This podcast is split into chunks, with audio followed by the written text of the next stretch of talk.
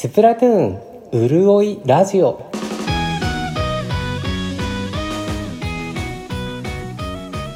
はいおはこんばんちは。カレーライヌと申します。スプラトゥーンうるおいラジオ第7回お送りしております。前回ギアのことを話しました。ギアじゃない。実際に現実で振る現実で着る服ですね。あの公式グッズだとかユニクロやあのいろんなところから発売されているスプラ関連の服について話しましたね。でその時キングオブゲームズというブランド名を僕口にしたんですけれどえっと正しくはエディットモードなのかなと思います。エディットモードがあってその中にキングオブゲームズがあるのかなというふうに思います。あのユニクロがあってその中にユニクロ U があるみたいな感じなんじゃないかなと思います。ちょっとそこ早速というか冒頭で訂正いたしました。はい。まああのスプラ僕は1からやってるんですけれど実際にあのスプラやるようになってから現実に着る服が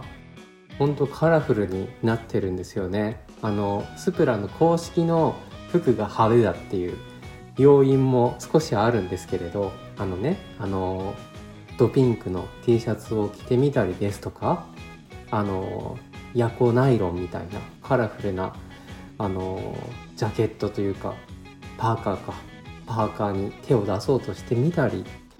そういった部分もあるんですけれどただですねもうなんかこうギアを選ぶように現実のこう衣類の引き出し開けたらいろんな色が並んでるといいよねって普通に思っちゃいまして。でそこから結構あの特に T シャツですよね。なんかこ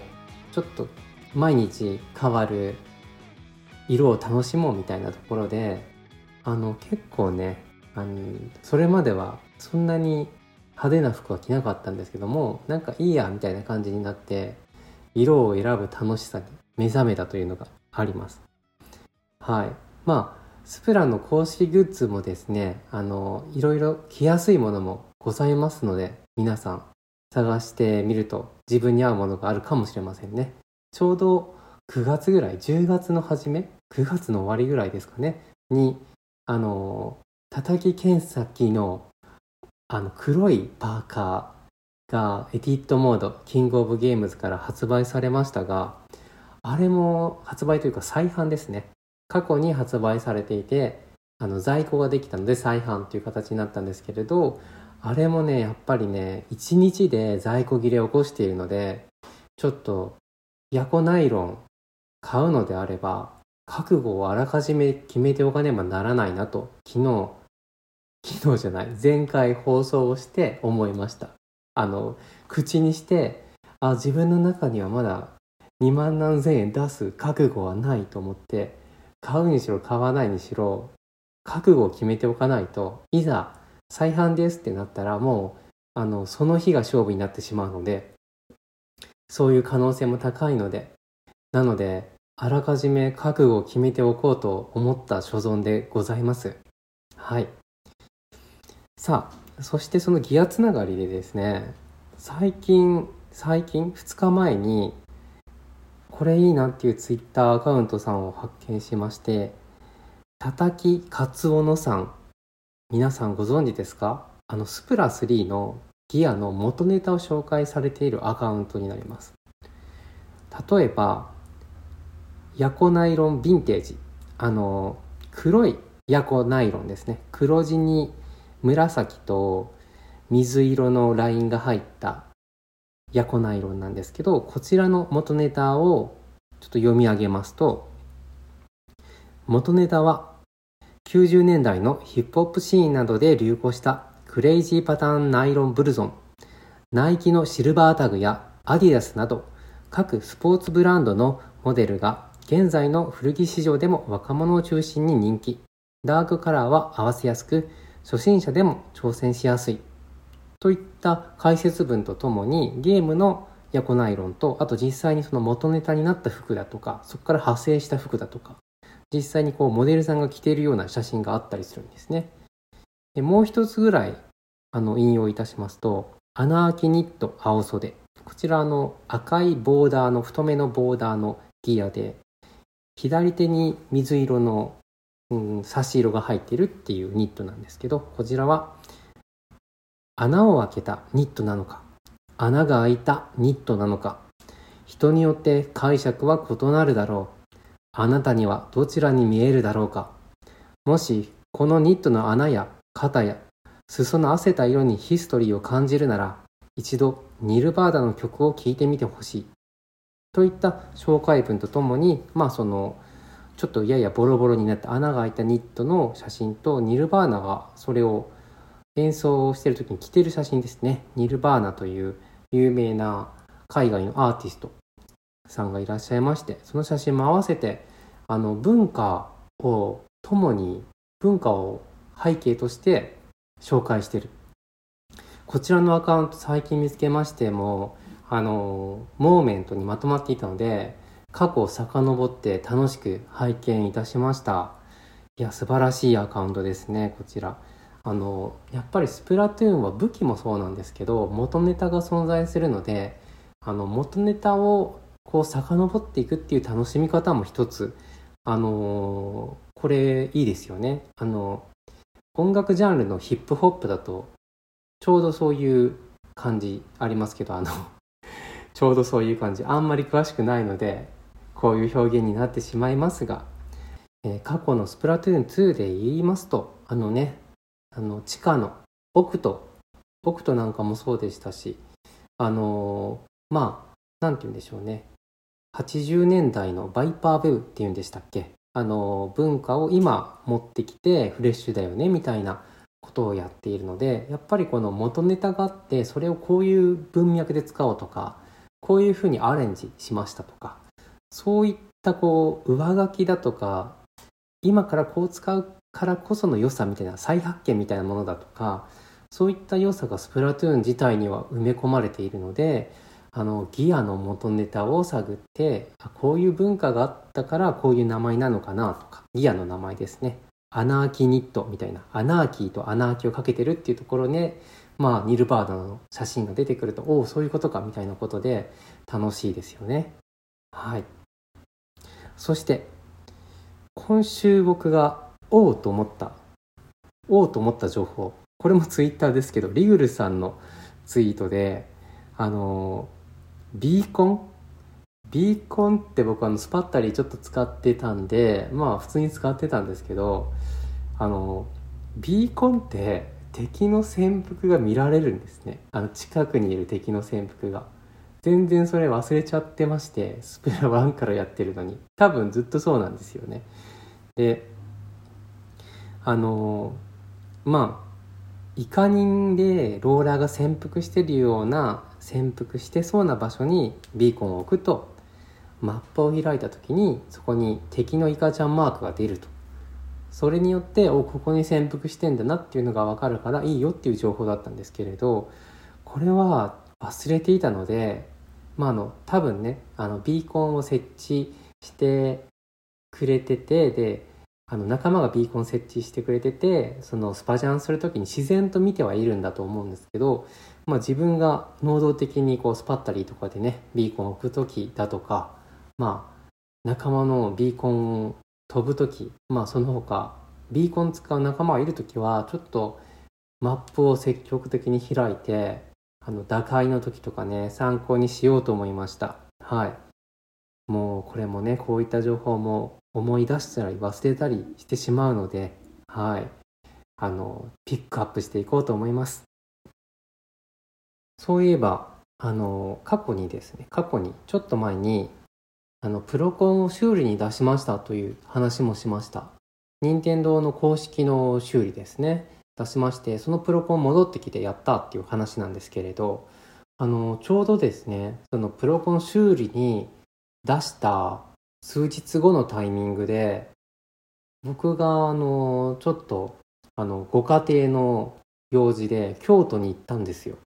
でまあまあそのね京都の駅からも任天堂近かったりするのであの修理に出したプロコンここにあるのかなとか思ってあの京都を歩くのが 楽しかったというか感慨深かったですね。あの、なんていうか不思議な感覚ですよね。あの、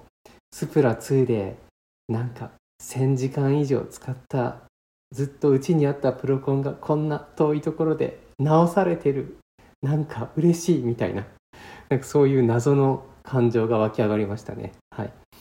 でまあ修理して帰ってきてもうこれであの今ですね手元に2台のプロコンがありまして。で1台今使ってるプロコンがもし壊れてもこの周囲から帰ってきたプロコンがあることでもういつでももうタイムロスなくスプラが継続できるぞということではい。これはお金と引き換えに心の安心を買ったということでですね。これからもあの安心してスプラトゥーンやっていこうと思います。まあ、ちなみにこの送料と修理修理がね4000数百円でしょうかね。はい、5000円はいかないぐらいだと思うんですけど多分送料入れると約5000円とか5200円とかまあ多分そのぐらいになっちゃうと思うんですよね。でそういうわけでやっぱりねあの安い安いものではないですよね。そしてその修理と修理なのであの新品交換ではないためにあのスティックを交換しましたらまあスティック1個交換したら他のスティックだとかボタンは、まあ、古いままなのでそれこそね何千時間も使ったらまた壊れちゃうかもしれないということを考えるとあのとっても賢い方法でもないかなというのは確かにあるんですよね。ただまあ気持ちの面でこう壊れちゃったから修理してあのまた帰ってきてお帰りみたいななんかこうもったいない精神というか愛着みたいな愛着みたいな部分はこう保たれるのではい。まあ両方ともねスプラ2の時に発売したあのショッキングピンクと蛍光緑のコントローラーなので愛着もある分があってはい。いつも使ってるお前でまたスプラス3も遊ばせてもらうぜということで感謝して使おうと思います。はい。ありがとうございます任天堂さん。そして今週の私のスプラトゥーンライフは相変わらず縄張りやってるんですけれどちょっとあのラクトっていいなって気づいたことがありましてあの意外とですね結構僕頑張って縄張りやってるんですけれどあのえまあまあ初心者かなっていうあのジャイロも使ってないしなんかあのエイエイムどころかこう何て言うんでしょう正面向けてないなっていう方がまれにあの入っていらっしゃることもあってなんでしょうねフレンドに参加しているからなのかわかんないですけれど、はい、そういう方と遭遇することもごくごくまれにあるんですけど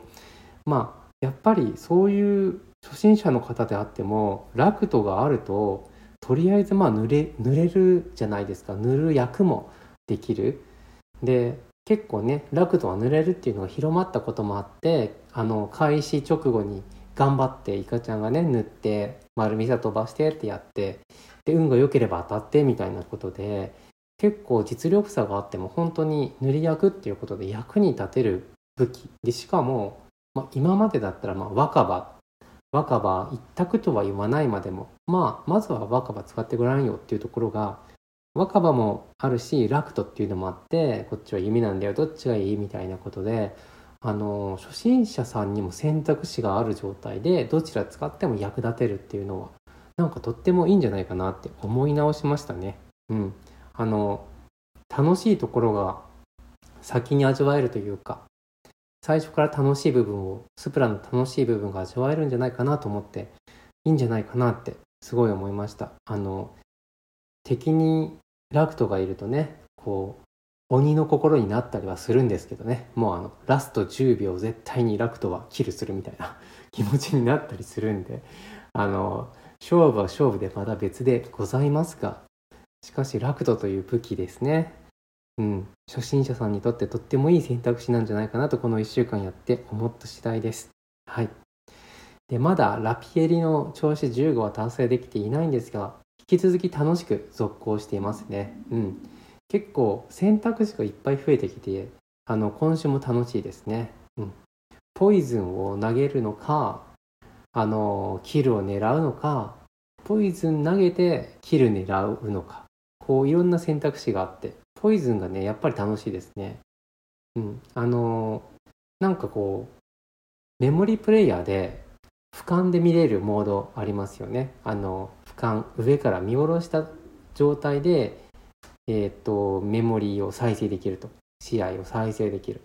で縄張り見てますとやっぱりあのポイズンミストが投げられたところはそのポイズンミストを認識すると敵チームもねそこから侵入してこないんですよねやっぱりね。まあもちろんあの気にせず侵入してくるイカちゃんもいらっしゃいますがあの明らかにちょっとその他のルートが空いてるんだったらそこから攻めようかなっていうような形で選択を迫ることができるので確実にこう壁を埋めるっていう機能はないもののまあかなりその敵の入ってくる位置をコントロールできるなっていうことが俯瞰で見ると結構分かりましてそういうこう何て言うんでしょうね。見せポイズンというかその実際にポイズンで敵の動きをこう遅くしてやろうっていうよりはあのここにポイズン置いたから見てくれよみたいな。敵さん見てよこのポイズンみたいなことで置いて敵の動きを制限するっていうのはいいんじゃないかなと思います。あの特に射程の差がある時あのチャージャーがいる時にチャージャーがこう出そうな通路にポイズンを置いてここから入ってこないでねみたいな風にしてやるとチャージャーとの距離がこう取れたりあの位置取り的にいてほしくないところにこう入らせないみたいなねあの立ち回りができていいんじゃないかなと思います。でまたそのポイズンを気にせずにもういいところから俺は打つんだもうキルすれば関係ないっしょみたいな強気のイカちゃんもいるのでそれをですねやっぱ開始1分とかで見極めてあこのこのチャージャーは強気だなと思ったらもうそのどかしてキルするっていう作戦に切り替える。ポイズンをとりあえず投げて一回隠れてでまあ気にせず打ってるところをこっちが仕留めるみたいなことでその辺のね戦略も楽しいです。ポイズンの楽しさに目覚めたのでちょっと、まあ、筆戦とかでも使えるので、うん、皆さんも一度ポイズン試してみてはいかがでしょうか。あとは一つ感謝をお伝えしたいですね。あのアップルのポッドキャストで評価をいただいておりまして最初お二人からいただいた後にその後また新しく評価をいただいておりましてありがとうございます。励みになりますね。ちなみにあの評価はですねこちらにこう誰が評価したって全く伝わってきません。はい。あの何でしょう。iCloud の名前とか Apple の iPhone の名前とか一切出ずにただあの評価が増えたっていうことを後で自分で知るっていうこの発信側が知るっていう仕組みになっていますのであの見バレなど気にせずにぜひどんどん評価してもらえると 嬉しいです。はい。あとですね前回の放送にツイッターでコテさんからコメントツイッターでリプライいただいていましてありがとうございます。何かしらあの コメントやそれちょっと違うんじゃないとかそうだよねとかあればツイッターでご連絡いただけると嬉しいです。あのちょっと思ってるのがこの